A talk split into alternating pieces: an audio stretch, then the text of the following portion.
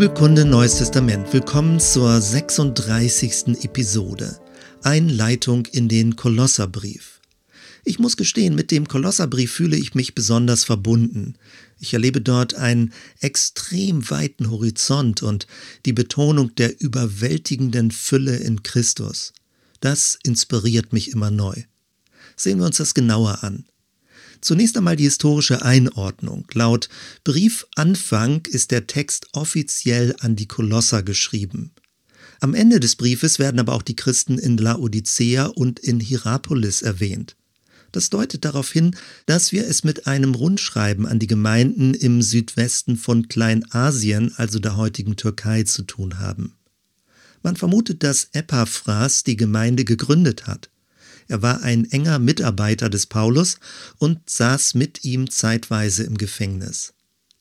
Der Brief eröffnet mit Paulus, Apostel Christi Jesu durch den Willen Gottes und Timotheus, der Bruder an die Heiligen in Kolosse und endet mit dem Satz Mein Gruß mit meiner des Paulus Hand, gedenkt meiner Fesseln, die Gnade sei mit euch.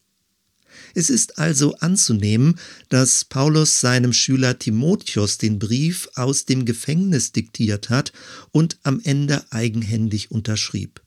Zwingend ist das allerdings nicht, möglicherweise war auch Epaphras der Schreiber. In der historisch-kritischen Forschung, gerade auch in unserem Sprachraum, wurde allerdings schon im 19. Jahrhundert angezweifelt, ob wirklich Paulus den Brief geschrieben hat.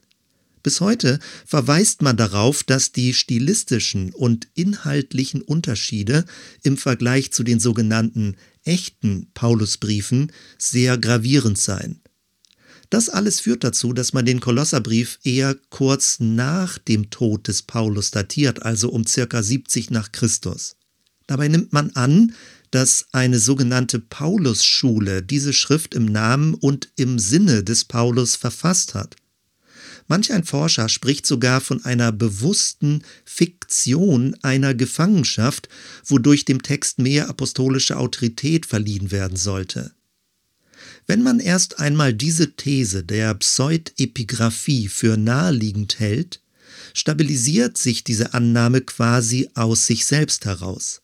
Sogar, dass laut historischen Berichten die Stadt Kolosse um das Jahr 60 oder 61 nach Christus von einem Erdbeben zerstört wurde, führt keineswegs dazu, den Brief früher zu datieren, sondern scheint umso mehr zu bestätigen, dass wir es mit einem fiktionalen Text zu tun haben. Letztendlich muss man sagen, eigentlich weiß man nichts Genaues. Deswegen kommt es zu sehr unterschiedlichen Theoriebildungen. Nach wie vor kann man durchaus auch davon ausgehen, dass der Kolosserbrief persönlich von Paulus oder zumindest unter seiner Aufsicht verfasst wurde. Warum sollte Paulus nicht so flexibel gewesen sein, in Absprache mit Epaphras und speziell für die dortige Empfängersituation seine theologische Logik und seinen Sprachstil anzupassen? Der Kolosserbrief ist ein Paradebeispiel dafür, wie sehr es bei der bibelwissenschaftlichen Forschung auch um die persönliche Einschätzung des jeweiligen Exegeten geht. Man mag die Datierung für nebensächlich halten. Implizit geht es dabei aber um die Frage, haben wir es hier unmittelbar mit Paulus zu tun, welcher seine Theologie inhaltlich in einen esoterischen Kontext transponiert, oder waren es seine Schüler, die die Original-Paulus-Theologie trotz guter Motivation letztendlich dann aber doch verzerrt oder sogar verfälscht haben. Insbesondere bei der Frage nach dem kosmischen Christus wird das diskutiert. Bleiben wir zunächst noch bei der Struktur des Briefes. Der Kolosserbrief hat vier Kapitel. Du kannst ihn in circa 20 Minuten durchlesen, kurz und prägnant. Eingerahmt von Begrüßung am Anfang und einer persönlichen Grußliste am Ende finden wir einen deutlich zweigeteilten Hauptteil vor. Manche Ausleger nennen diese zwei Teile ganz nüchtern einen lehrhaften Teil und einen parenetischen, zu Deutsch einen ermahnenden Teil. Eine solche Bezeichnung verdeckt meiner Meinung nach aber die theologische Logik. Besser wäre es von Indikativ und Imperativ zu sprechen. Das meint, im ersten Teil spricht Paulus von dem, was in Christus bereits geschehen und für uns gegenwärtig ist. Das ist das, was Gott getan hat und worauf wir unser Vertrauen gründen können.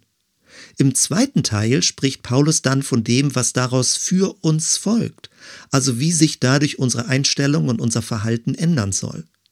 Es geht also um Zuspruch und Anspruch, um Angebot und Gebot. Genau in dieser Reihenfolge und in dieser Kombination.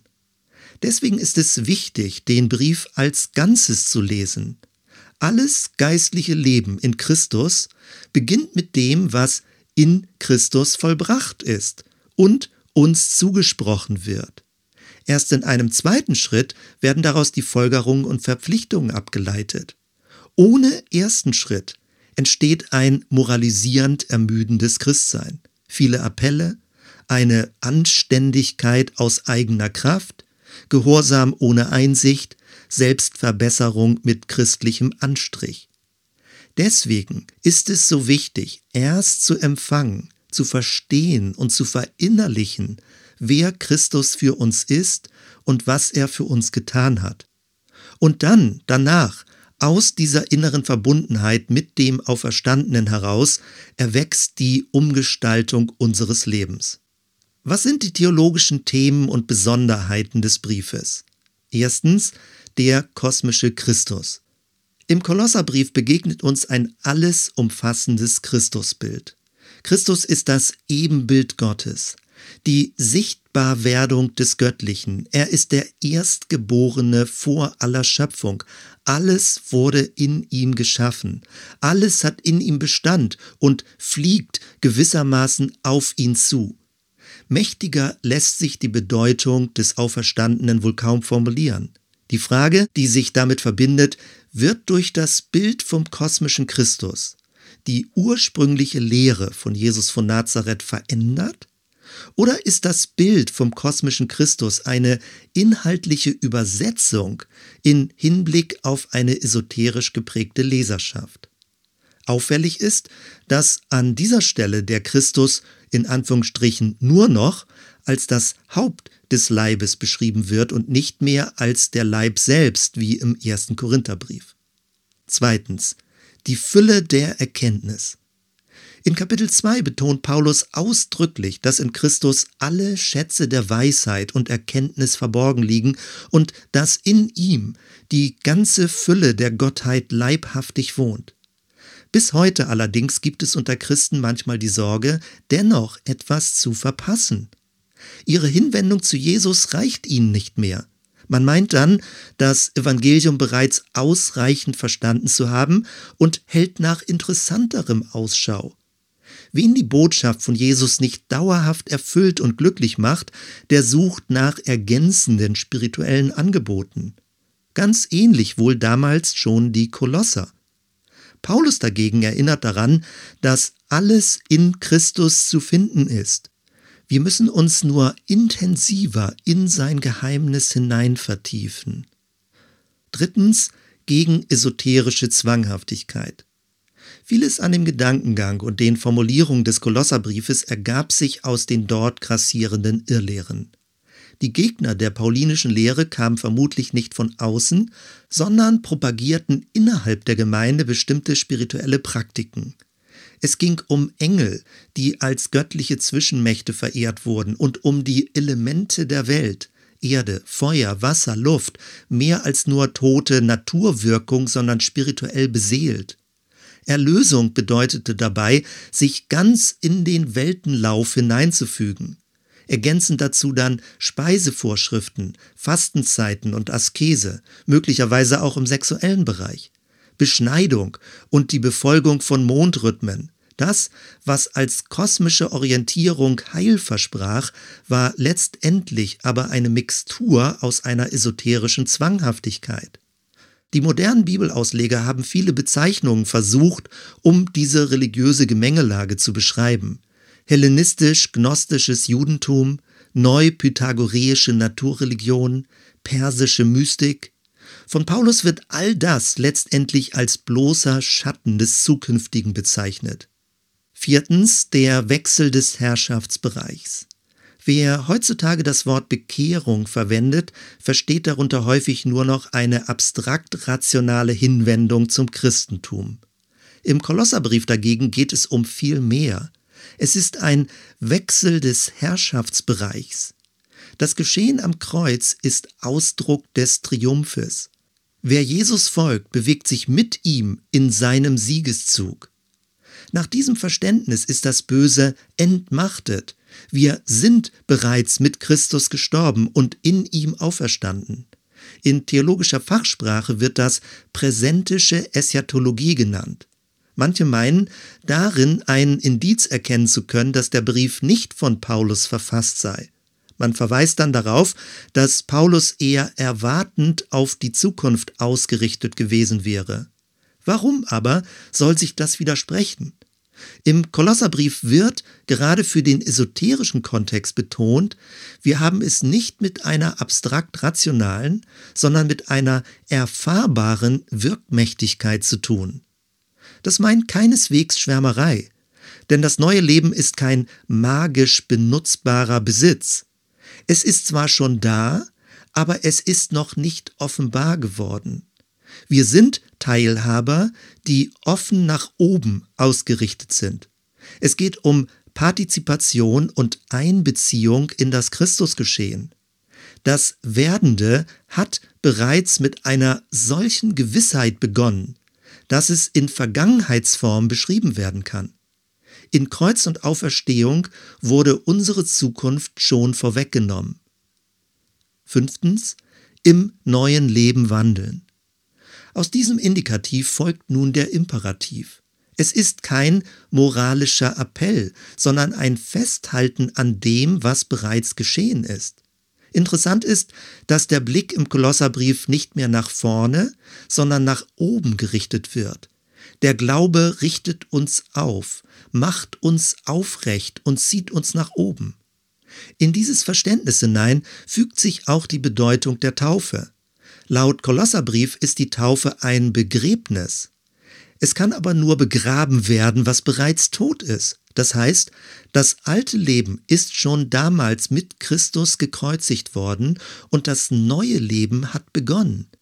In der Taufe wird, in Anführungsstrichen nur noch, besiegelt, dass Gott uns daran teilhaben lässt und wir ihm vertrauen. Durch die Taufe wird niemand zu einem Christen, sondern wer getauft werden möchte, muss bereits im Herzen Jesus folgen und ihm vertrauen. Sonst ergibt die Taufe als Begräbnis überhaupt keinen Sinn. Sechstens die Haustafeln. Ähnlich wie im Epheserbrief finden wir auch im Brief an die Kolosser sogenannte Haustafeln. Das sind Verhaltensregeln für die damalige antike Familie, eine römisch-patriarchalische Hausordnung. Manche stoßen sich daran, dass solche Themen wie Unterordnung und Gehorsam gegenüber Autoritätspersonen überhaupt in der Bibel vorkommen. Sie meinen, dass sich darin die Rückständigkeit der Bibel zeige. Der eigentliche Clou liegt aber ganz woanders. Nicht die Haustafeln an sich beinhalten die Hauptaussage, sondern wie Paulus die Haustafeln zitiert und modifiziert. Er beginnt mit den schwächeren Personengruppen, Frauen, Kinder, Sklaven, und gibt ihnen übliche Anweisungen. Dann aber ermahnt er die gesellschaftlich Stärkeren, nämlich Männer, Eltern und Herren, dass sie ihre Macht nicht missbrauchen sollen. Letztendlich ist es eine gegenseitige liebevolle Zuordnung, ohne die gesellschaftlichen Rollen vollständig aufzulösen. Es ist eine Art von subversiver Transformation der hierarchischen Rollenbilder. Und diese täglichen Rollenbilder werden mit der kosmischen Ordnung in Verbindung gebracht. Das Kleine und das Große fügt sich zusammen, aber eben nicht zu einer statischen Herrschaftsstruktur. Denn wie es auch im Philipperbrief heißt, war es ja gerade der himmlische Christus, der bereit war zu dienen. So auch bei Menschen. Wer meint, oben zu stehen, hat die Verpflichtung, anderen zu dienen. Ganz Jesus gemäß. Der Kolosserbrief endet mit einer langen Grußliste. Eine Reihe von Namen werden erwähnt. Tychicus, Onesimus, Aristarch, Markus, Barnabas, Jesus Justus, Epaphras, Lukas, Demas, Nympha und Achippus. All diese Namen machen deutlich, wie sich das Evangelium längst über den hebräisch-aramäischen Kontext hinaus und hinein in die römisch-griechische Welt ausgebreitet hatte. Diese geheimnisvolle Ausstrahlung der Jesusbotschaft muss man beim Lesen des Neuen Testaments immer vor Augen behalten. Soweit erstmal. Wir hören uns bei der nächsten Episode. Bis dann.